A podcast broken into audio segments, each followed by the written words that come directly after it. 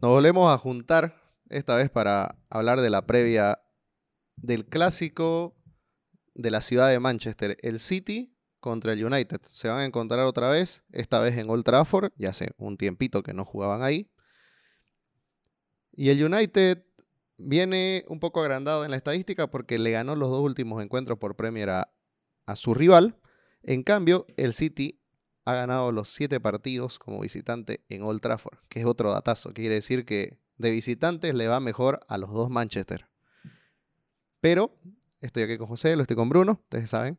Estamos el equipo completo. Y vamos a tratar de escabullirnos un poco en todos los detalles que podamos para tratar de vaticinar lo que puede suceder este sábado en Old Trafford, en el Teatro de los Sueños. ¿Cómo está eh, Juan? Bruno, buenas tardes. Eh, estamos aquí para analizar el, clásico de Manchester. Ansiosos por, por ver cómo rinden ambos, ambos, equipos. Un Manchester que viene golpeado por la última jornada en la Champions League, pero viene con viento en popa en Premier, con remontadas claves para todavía estar cerca de los de la punta. Y un City ya metido en octavos, se, se ha cuidado con su planilla en el último partido eh, tiene todas las piezas para poder jugar, a excepción de unas cuantas. Salió Eric García por molestia en el último partido. Gundogan está eh, con alguna molestia también, que no quiere decir que son, que son bajas confirmadas. Entonces podríamos decir que ambos están con equipo completo. Claro, pero estamos hablando de bajas que no extrañaría a nadie. Gundogan y Eric García no lo extraña a nadie. A Gundogan solo lo va a extrañar Guardiola porque en cancha nadie los extraña. Eh, te iba a decir, el United es uno de los peores equipos de local este campeonato. Vos me decís, ha remontado, sí, pero los cinco partidos que remontó, los remontó de visita. De local, solamente ha obtenido el 21% de los puntos. Eh, todos los clásicos son, son partidos aparte, ¿no? Yo creo que podemos lanzar todas las estadísticas para observar más que todos los puntos fuertes y débiles de cada equipo pero eh, los clásicos es, para cualquiera. No creo que, en este sentido entre mucho la estadística de... Pero mira que no funcionó para el anterior clásico un poco la estadística. No funcionó para poder deducir qué iba a suceder. La verdad que nos pasamos un poco de brujos hasta creo. Eh, y en forma, cada equipo, el United llega con un partido perdido, que es el contra el Leipzig, pero te voy a decir los últimos cinco, ganado, ganado, perdido, ganado, perdido ha ganado, ha ganado tres y ha perdido dos. En cambio, el Manchester City no pierde hace cinco partidos y está ahí cosechó tres victorias y un empate en su penúltimo partido. El City, es claro, no dio una gran actuación contra el Fulham, pese a estar de local, pese a ser favorito y pese a que el Fulham es un equipo que está, no sé, eh, muy débil, muy frágil, muy accesible, pese a la victoria que sacó en, la fecha previa. Pero eh, creo que contra el Fulham no se puede perder, ¿no? Pese a que el Sheffield está peor en puntos, todos consideramos que el Fulham es el equipo más frágil de la liga. Hay otro tema también. En precisión de remates a puerta, esto, esto eh, nosotros renegábamos, ¿se acuerdan? De que el United no sabía cómo alimentar a sus delanteros. Y quiero que me expliquen acá de dónde llegan tantos remates a puertas. Están medio parejos. 53 remates a puertas tiene el United, 54 el City. ¿Cuál es la diferencia?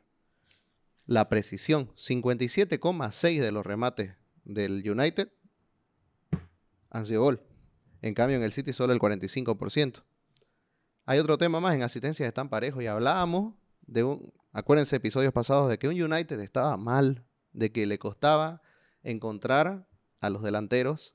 Y vemos acá, yo sé que no es el mejor City de los últimos años, pero vemos un City dueño del balón, que supuestamente crea más, y aquí abro también para que hablemos del City, no está haciendo nada más que de, de, quien criticamos, o sea, que del United. Y yo creo que es por la inconsistencia de muchos jugadores que antes le rendían. Y esto puede suceder por la profundidad de plantilla y falta de competencia. Me refiero a Sterling, me refiero a Marés, que siempre yo lo defiendo, y pese a haber marcado un hat-trick en un partido, muchas veces es el más desequilibrante, pero es, si querés, el menos inconsistente, pero no se salva de la crítica. Y ya no encontrás más un Bernardo Silva que no se encuentra, que David Silva se siente mucho fuera del City. ¿Quién es la pieza clave? Ahí te, te tiene un dato que de las 16 asistencias que tiene el Manchester City, 6 son de Kevin De Bruyne. El resto se reparten aún entre diferentes jugadores. Entonces cae mucha responsabilidad para el Colorado que, que no, e, no, termina apareciendo todos los partidos como, como quisiera, pero eso es debido a porque ya no está acompañado de un David Silva, de que un Rodri, a pesar de ser el jugador que más veces toca la pelota, la mayoría de veces las toca para atrás o las toca en corto, no es un jugador que genera fútbol. No, y Rodri es un jugador que se las tiene que ver negras porque ante la ausencia de Gundogan, por lesión en muchos partidos en, el rango de este campeonato, naufraga, ¿no? Con un Fernandinho que ya no es el Fernandinho de hace dos años, porque la verdad que para mí era tal vez hasta el mejor jugador de la liga en su momento, solo que sin prensa. Y te topas con un Rodri que sí es el motor dentro de la cancha, porque la verdad que sacarlo a Rodri lo vas a extrañar mucho. Pero ahora ahí, en el posicionado, creo que porque no está bien rodeado, no acaba teniendo esa diferencia en ataque como la tiene en defensa. Sí, Rodrigo de hecho es el que, el que tiene más minutos en, en juego de esta temporada para Manchester City. La inconsistencia en sus acompañantes, tanto como de Kevin De Bruyne, que, que no jugó por completo los, primeros partidos. Claro. Eh, no, no encuentra, no, no se acostumbra si, si jugar con Gundogan o con Fernandinho. Esto por, por temas de Guardiola, algunas molestias en un jugador. Entonces, por, por no encontrar una terna de mediocampistas eh, fija, yo creo que eso, eso afecta un poco a la, a la creación y a la precisión que tiene el Manchester City en ataque.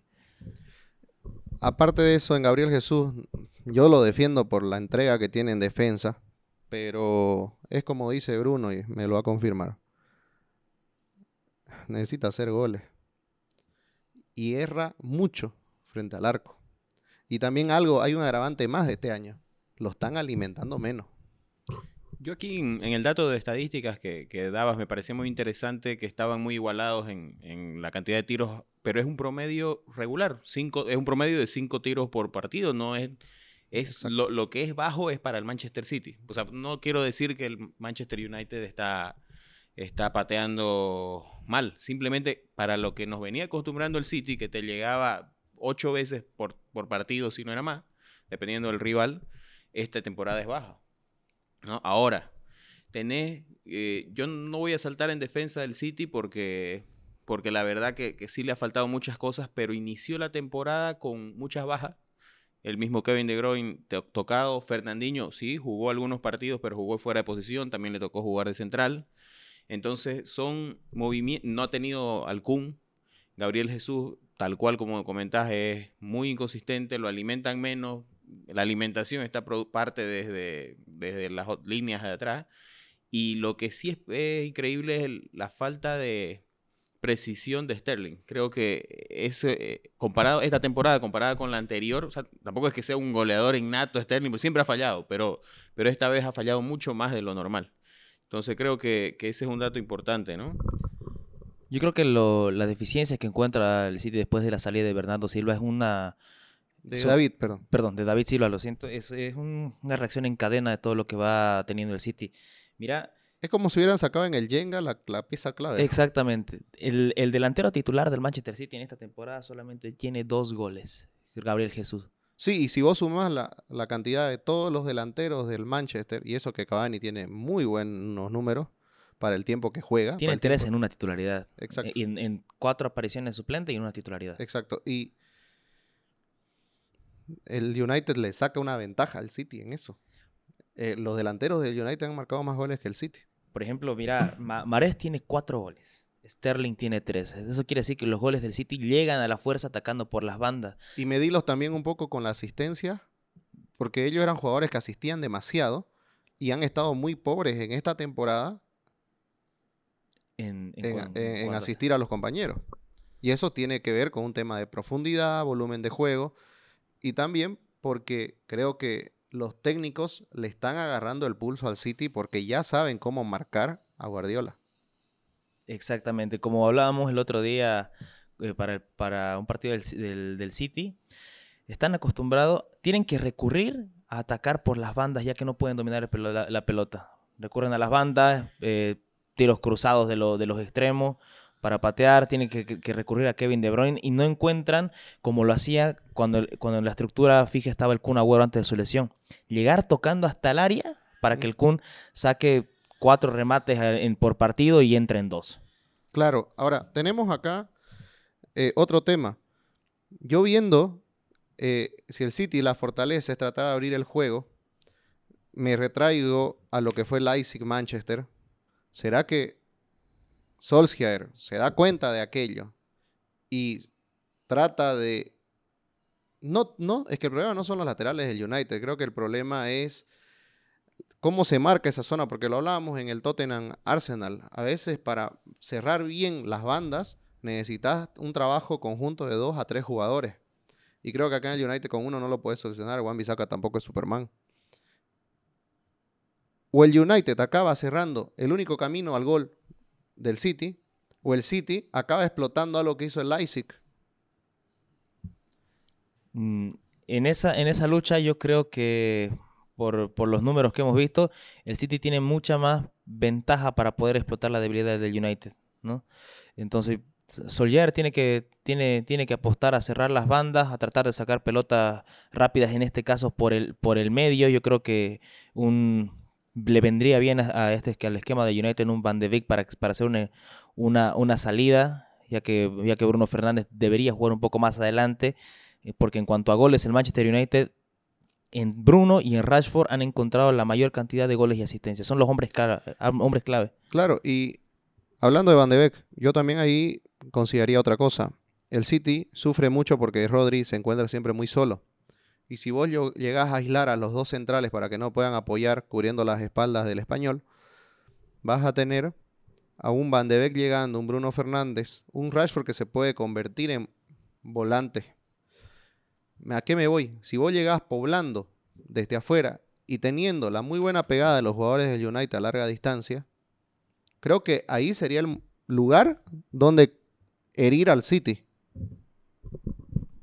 yo me voy un poquito más. Eh, nosotros creo que lo tenemos muy claro cómo va a jugar el City. O sea, no va a resignar su idea, lo tenemos clarísimo, sabemos a lo que, lo, que, lo que esperamos. La clave está en qué va a hacer el United para contrarrestarlo. Puede jugarle, tratar de jugarle de igual a igual, es una variante, puede utilizarla, se le va a complicar la cosa.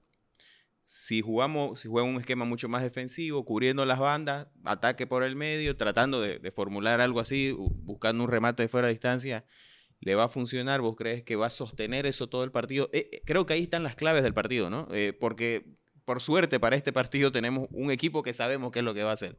sí. ¿No?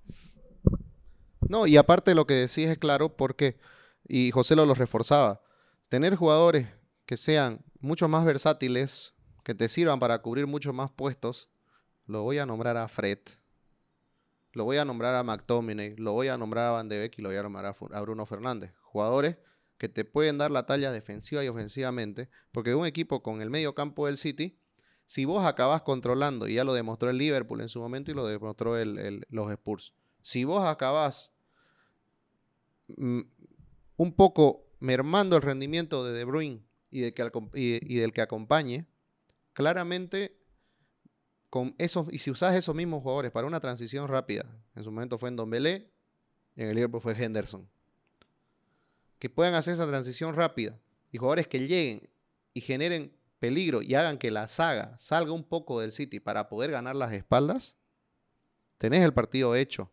¿Por qué? Porque yo siempre creo que como Rodri acaba pagando siempre, siempre acaba pagando, tiende a desordenarse, a salirse de control y no, no se desordena por falta de disciplina táctica, sino se desordena porque no le queda más. Es, es decir, es decir, eh, si, si salgo y la acabo recuperando, me convierto en héroe. Y si no salgo y acabo pagando, soy el peor de todos. Y, eso es lo que sucede. Y la, yo sé que el aporte, como, como Rubén Díaz, son jugadores de muy, muy buena defensa, pero no los veo en trayectos largos. a ninguno de los dos. Eso es algo que antes tenían, si querés, Otamendi, algo que tenía Stones, que son las transiciones largas. Ellos te pueden alcanzar ahí. Es más, lo tenía con Walker cuando lo metía. Y no te sorprendas que Walker esté de central, por nada más, para tratar de controlar ese estilo de juego y al, y al, y al United meterlo. Porque sabemos que el City va a tratar de meterlo. Y el United no se va a poner rojo en entregarle el balón. Exactamente. United es un equipo que, que se siente cómodo con la pelota. El déficit se ha visto en, estos partidos que es la finalización. Pero con- sin pelota se siente mucho más cómodo porque una de sus mayores virtudes es salir recuperación en su cancha y salir al contragolpe con las flechas que tiene como extremo. Ahora, ambos llegan con diferentes, eh, siempre para mí, en estos clásicos mucho tiene que ver eh, con cuánto nivel de confianza llegas, ¿no? Y el United viene con la confianza un poco, un poco, un poco mucho este, dañada.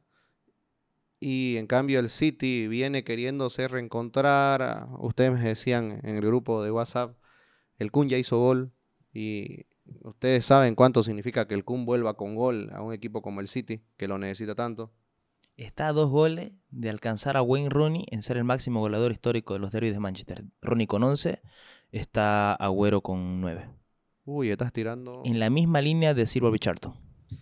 Estás tirando algo que creo que es mejor no decirlo, ¿no? Para vos, digamos. Que, que lo puede hacer Agüero. Y, y, y, y yo creo que Agüero va a ser titular. Yo creo que Agüero va a ser titular. Hablando de titulares, y como, y como siempre ya, se nos, ya lo hicimos en el clásico del norte de Londres, y ahora lo vamos a hacer para el derby de Manchester, vamos a hacer nuestro combinado para que comiencen y salgan los puñetes. Y ¿Cómo quieren que empecemos? Como siempre, de atrás para adelante, un 4-3-3 que es la formación más convencional en el Premier. Ambos equipos juegan con 4-2-3-1, pero no sé qué dice Bruno. ¿4-3-3 o 4-2-3-1? Vamos por el 4-3-3, creo que es indiferente, hay jugadores mixtos, entonces podemos, podemos combinarlo, ¿no? Y vamos a reacomodar según nos convenga también. Porque hay algunos que no merecen ni estar. bueno, vamos. Este, ¿Quién va en el arco? Yo creo que no hay dudas ahí. Pero lo voy a dejar a ustedes hablar primero.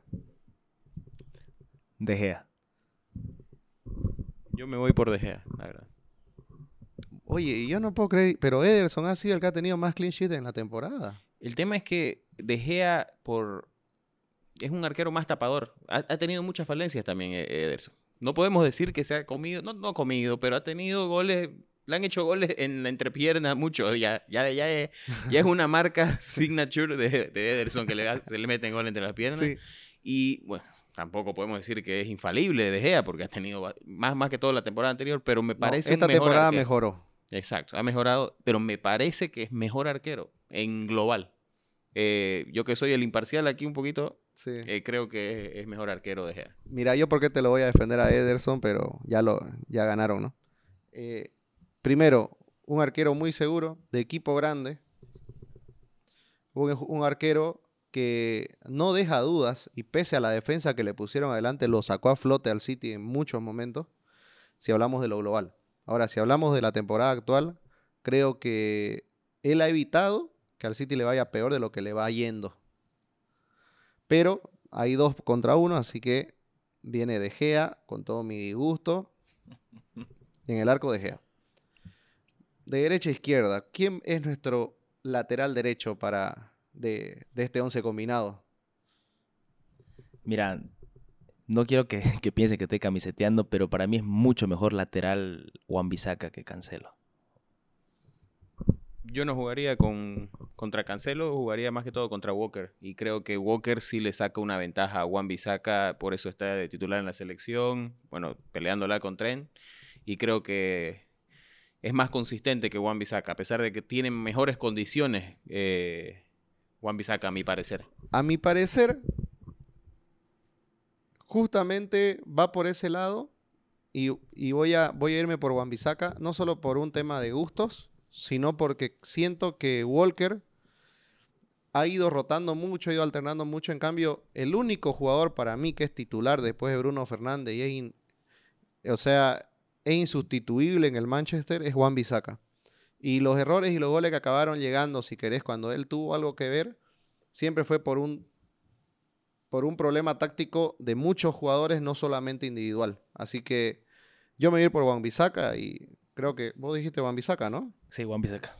Bueno, va, va el ídolo de multitudes. Y voy a decirlo en el anterior, ojo, dejé a, si vos me decís cuál, vos armás tu 11 ideal de jugadores, o sea, jugadores que te, que te agradan, o sea, que vos tuvieras en tu equipo, yo lo pongo a De Gea, o sea, y eso que juegue en el equipo que no quiero para nada, y lo meto, o sea, solo que en esta temporada a mí me pareció que Ederson, sentí que estuvo un paso adelante, es, es verdad si lo que dicen, De Gea este año mejoró mucho al respecto al anterior año, y creo que ha sido en parte por la competencia que le dio Enders- Henderson al llegar al United. Partidos clave de Gea ha sido el salvador de Manchester durante muchas temporadas. No, sí, sí, pero hablamos de consistencia, ¿no? El 11 siempre va a ser cómo viene llegando. Nuestra saga. Bueno, comencemos por nuestro primer marcador central. Eh, Aymeric Laporte.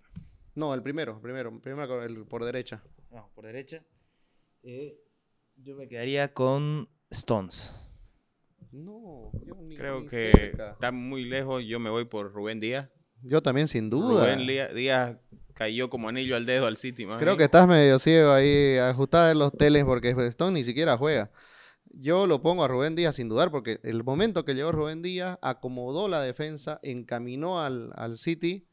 Somos dos contra uno. Bueno. José, lo acá te faltó un poco de, Yo sé que no lo querés ver al Cogiste City. mal tu, tu competidor, a pesar de ser de tu equipo demasiado contrario. mal, demasiado mal. Creo que, que porque no, no querés verlo a ese equipo, me imagino, por el, por el, por la rivalidad, capaz te jugó en contra. Ahora, el segundo marcador central. Améric Laporte. Coincido. No, ahí no hay que hacer, ¿no? Ahora que no está Van Dijk por la lesión y no va a estar por lo menos unos seis meses más, creo que no hay dudas que Aymeric Laporte, a mi parecer, es el mejor marcador central del mundo, inclusive. Es uno, es uno de los mejores. Por las condiciones, no le han jugado bien las lesiones las últimas temporadas. Claro, Eh, pero desde que llegó y justo coincidió que su retorno de las lesiones sea el fichaje de Rubén Díaz, han formado una de las duplas más este, inteligentes, te voy a decir esto, ¿no? Son muy inteligentes para jugar juntos porque ambos son líderes, o sea, tenés, se dos- complementan muy bien, ¿no? claro, es que tenés dos jugadores, mayormente se han dado cuenta que en la defensa vos tenés uno que es el que, el que marca el paso y otro el que acaba siguiendo. En este caso, no sé quién lo hace, los dos tienen un nivel muy parejo, muy, muy parejo. Ahí, para destacar de esta parte de la defensa, creo que es el bajo nivel o lo poco que nos ha de- eh, dejado cabeza de mueble Maguire. No, la verdad que no vive a las expectativas de sus 80 millones costó. Claro, es Eso. que ese es, el, ese Ese es su tema, problema, ese, es su cruz. Ese es su cruz, ¿no? El, el precio que se pagó por él. Comencemos con vos y aquí ya se arma. Lateral izquierdo. Lo veníamos comentando y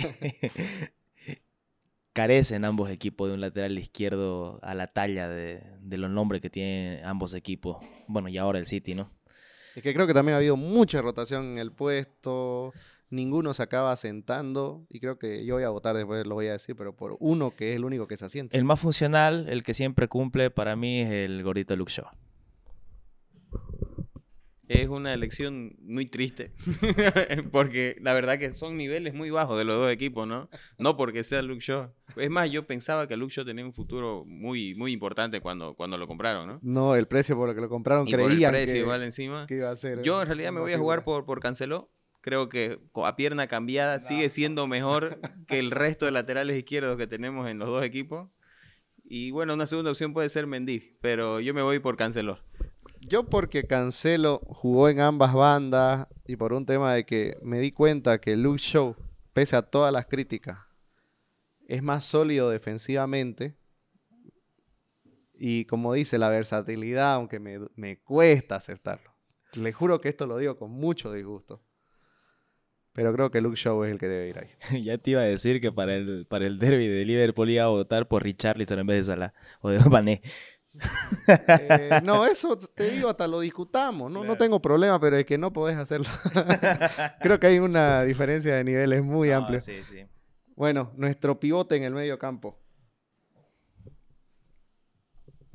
Eh, bueno, yo me voy a jugar por McTominay.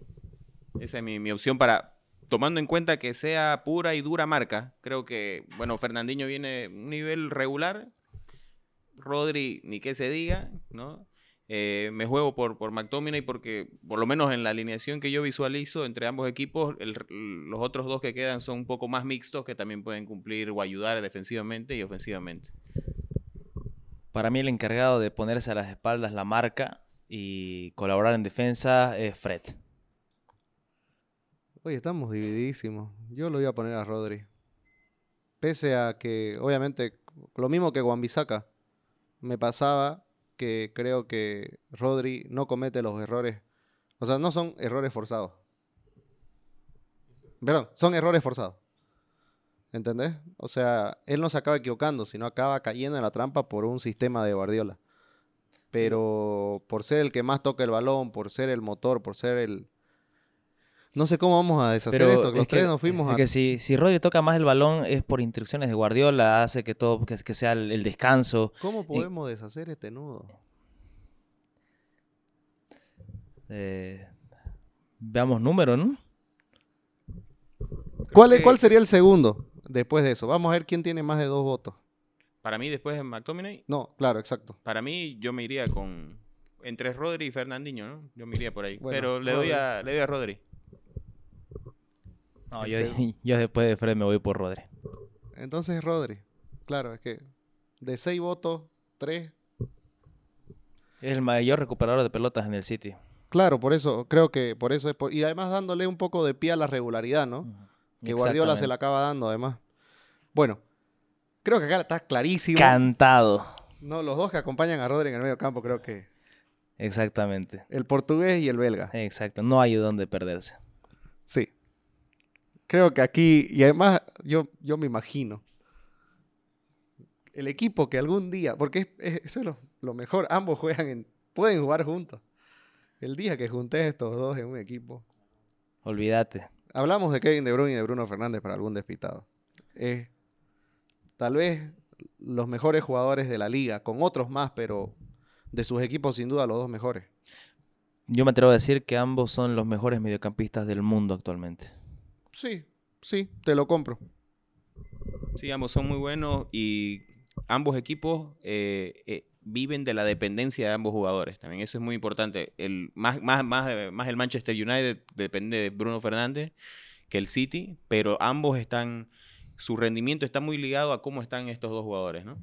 Ojo que en estadística el City depende mucho más de Bruno que el United de, de- que sí, perdón, el City depende mucho más de Kevin que el United de, de- de Bruno. Puede ser en estadística, pero una cosa es ver el, el cambio de ritmo que te da Bruno Fernández al, al entorno, o sea, a todo el equipo, cómo lo, se lo pone a las espaldas versus Kevin, ¿no? Que- Yo lo veo muy parejo. ¿eh? Eh, A No, es muy parejo, ¿no? Eh, Y esto puede ser una discusión de, de gusto, No, ¿no? y de podemos estar peleando este, estadísticamente por dos puntos de más en, en alguna Eh, característica. O sea, Porque, ambos son los que hacen bailar el equipo. exacto, exacto. Son, son, son los que saben tocar el piano, ¿no? Y los otros son los que lo llevan. Voy a robarme una frase de, de Bill Shankly y era así. Bueno, aquí comienza ya la controversia. Comencemos por la derecha, otra vez como comenzamos en la defensa. ¿Quién sería nuestro extremo por derecha? Eh, Rejad Mahrez. Yo me juego por Riyad Mahrez esta temporada. Bueno, creo que Riyad Mahrez, después de, de Bruno y de Kevin De Bruyne, es el que ha tenido un consenso definitivo con nosotros. Y va Mahrez.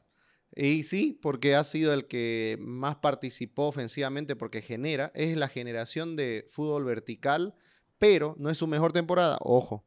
Solo que entra porque también ha sido muy pálido lo de Greenwood. Ha sido desastroso lo de Bernardo Silva. Ferran Torres juega en Champions, pero no se acuerda de jugar en Premier League. Así que no hay quien le haga sombra a, a, Marés en el extremo derecho. Voy a dejar la punta de último, ¿eh? porque ahí tengo una bomba. Para la izquierda, extremo por izquierda. Marcus Rashford.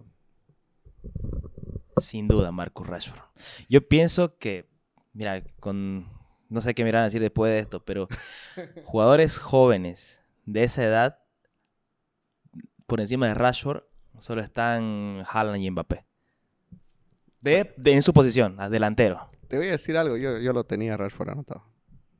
Pero no solamente, para mí es lagunero Rashford, pero es lagunero porque para mí no lo saben utilizar. El único que lo explotó en su momento fue Bangal para mí. Sabía dónde empoterlo. Y después un poco Mourinho y después lo, lo- sacó de su hábitat. Es muy difícil para un jugador que, que comienza a jugar en un equipo de élite variar mucho de posiciones. No, Con- claro. Jugó de delantero en muchos partidos, juega de extremo, ahora hace mixto. Querían hacerlo hasta, hasta, hasta 10, que, que, que cree juego. O sea, No, no, no está naturalizado en un puesto fijo y eso, yo, yo- eso creo que hace que Rashford jugó de punta. se equivoque en muchas de las decisiones que toma, pero después tiene las condiciones, la, el talento, inclusive hasta la madurez para, para este tipo de partidos y para cualquiera. Estadísticamente creo que también Rashford le saca ventaja a todos los que pelearían en el Oh, puesto. A todo. Ahora, una papa caliente. Bueno, yo voy a elegir como 9 en este combinado al uruguayo Edison Cavani. Y ustedes me van a decir por qué. Él simplemente ha hecho más goles que todos sus rivales en el puesto. Que Gabriel Jesús, que el Kun Agüero, etcétera, etcétera. Me van a decir, el Kun estaba afuera, estaba lesionado. Pero es que estamos hablando de la consistencia, cómo van llegando. No, no estamos hablando de historia. Y en todo hemos argumentado de cómo iban llegando. Estamos analizando de cómo llegan. Así que para que la vara sea, este, eh, sea igual para todos, creo que es lo justo. Aparte, lo comparo con Gabriel Jesús que venía jugando. Lo comparo con Anthony Martial, que no es para nada el que cerró el campeonato pasado. Y también lo comparo, si querés, con jugadores que han acabado en esa posición en algún momento. Phil Foden, ah, por algún in extremis lo, lo subían. Greenwood. Greenwood, hasta el mismo Sterling que jugó de falso 9 como Foden. Así que, para mí, a comparación de todos ellos, creo que el que dio respuesta, acabó siendo el goleador en alguno de los dos equipos, ha sido Cavani. No, yo creo que, yo creo que sí, mira, como decía hace rato, cuat- eh, cuatro, partidos de los cuales uno ha sido, uno ha sido titular. Tiene tres goles. Su rival directo del otro lado, el titular Gabriel Jesús, en creo que die- 11, 11 partidos más o menos. ¿cuánto? En, en 11 fechas partidos de la- 11 está la fechas, onceava. ha hecho dos goles. Agüero no, no, yo no creo, a diferencia de vos, no creo que juegue de titular. Yo creo que sí puede tener minutos. Y estos partidos son hechos para jugadores para, como, como Cavani, que en el momento más complicado, cuando las cosas se traben dentro del, del área rival, saca un remate de la galera o un centro y un cabezazo de los que no te pensás y, y termina ganando el partido. Vamos, Bruno. A pesar de que ya hay consenso, ya no les voy a ganar, yo me voy a ir por el Kun. Creo que es el mejor delantero que hay entre los dos equipos y no me subo a la Cavani-manía porque creo que son tres partidos que sí los ha jugado muy bien, pero hay que verlo, yo digo, toda la temporada y no, no me da para subir. O sea, un partido espectacular tuvo, ese que, que lo dio vuelta a él, no, podemos, no te puedo discutir, pero creo que si juega el Kun va a marcar la diferencia. En el país de los ciegos, el tuerto es rey. Y creo que en esta posición pasa eso. Al Kun, yo no- por e- lo único que lo desclasifica al Kun, porque el Kun no solamente es el mejor delantero de la Premier, sino que el Kun es el mejor delantero quizás de la historia de la Premier, si es que sigue rompiendo todos los récords. Ya rompió el récord de ser el delantero extranjero que más goles ha marcado. Vos acabas de nombrar que el Kun está a dos goles de pasar. O sea, el Kun es un jugador que la gente, porque no, no tiene tanta prensa, bueno, últimamente sí por el tema de, de- de los juegos, pero el Kun es un jugador que calladito ha mantenido su nivel, ha acabado haciendo de a 20, de a 20, de a 20, de a 20, de a 20. En la peor creo que hizo 17, 18 goles. O sea, desde que llegó, ¿no? Y ha ido marcando hito, hito, hito dentro de la Premier League.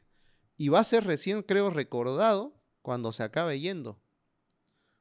Tal vez no tener, no estar en un club que tenga mucha más relevancia como el que somos hinchas los tres, digamos, el Liverpool, el Arsenal y el, United, tal vez le reste. Pero ha marcado historia el sin duda. De hecho, des- desde, desde la temporada que llegó, el, el- gol que le dio el, título al, al City después de 44 años, ha hecho historia Sergio El Kun Agüero. Yo creo que la va a seguir haciendo.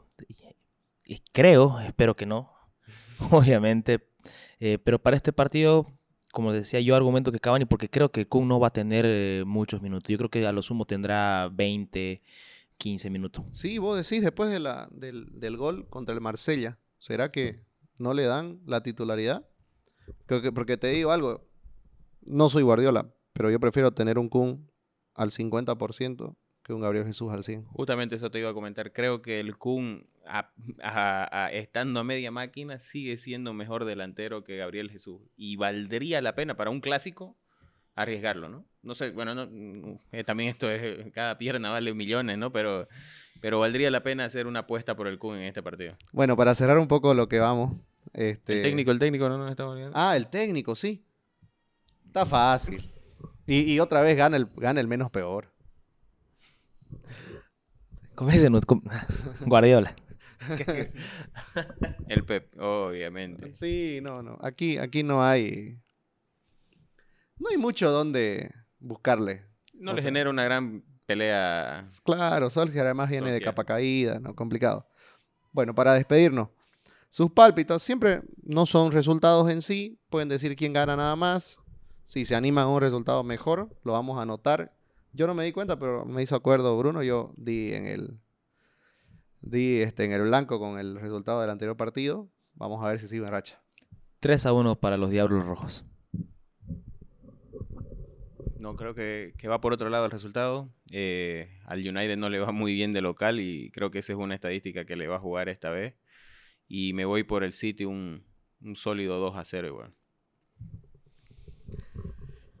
Mirá, para, para ir en contra de los dos. Solo de contra. Empate. Un empate. Pero creo que se van a hacer hartos goles. Creo que va a ser un 2 a 2. Creo que va a ser de esos partidos. En realidad creo que es más lo que quiero que lo que puede llegar a suceder. Pero pienso que los dos equipos llegan queriendo demostrar cosas. El City queriendo demostrar que está volviendo a ser el City eh, imbatible. Y el United que está queriendo demostrar que solamente fue un bache este y que puede dar más y que puede dar pelea. Así que como ambos equipos quieren demostrar, creo que este va a ser un partido en el cual los dos van a salir a buscarlo. A sus maneras seguramente, pero creo que los dos van a salir a buscarlo. Y una consulta para ambos. ¿Este partido le puede significar el batacazo final a Solskjaer o, o todavía después de este partido Eso yo estaba esperándolo, pero el domingo tiene nuevo técnico el Manchester. No, Si es que pierde, No, yo creo que, que, eh, el futuro de Solskjaer se define más que por el resultado, por el tipo de juego, de cómo le vaya a ir, pero no creo que sea para, para este domingo. No creo que sean irresponsables de votar a un entrenador en diciembre. El contexto de la pandemia puede ser que le salve las papas a, a Solskjaer. ¿no? Este es muy difícil despedir a alguien y contratar a alguien del mismo nivel o mejor, y creo que eso le salva a muchos técnicos. No lo hablo solo por Solskjaer. Es- está complicado, ¿no? Dejando, eh, bueno, una vez eliminados de la Champions, tenemos una Europa League eh, que, todos los equipos ingleses juegan con menos, menos fuerza la- las instancias, las primeras instancias, por el tema de los partidos de los jueves. Yo creo que con los ojos 100% puestos en el campeonato local, ahora mismo no está alejado de los líderes. Yo creo que todavía tiene espalda para seguir un poco más. Veamos cómo termina diciembre. Para mí si se da un resultado escandaloso, Solskjaer el, el domingo se está yendo de, de Manchester. Escandaloso. Escandaloso. Y se puede dar. Muy probable, ¿no? Está dentro de las opciones. Se puede dar para mí. un- Si se va a dar un resultado escandaloso, va a ser a favor del City. Concuerdo. ¿No? Y puede ser el protagonista, el que le gusta jugar jueguitos. Ya. Bueno, esta fue la previa de, del Manchester United versus el Manchester City en Old Trafford este sábado. No se lo pierdan. Hasta la próxima.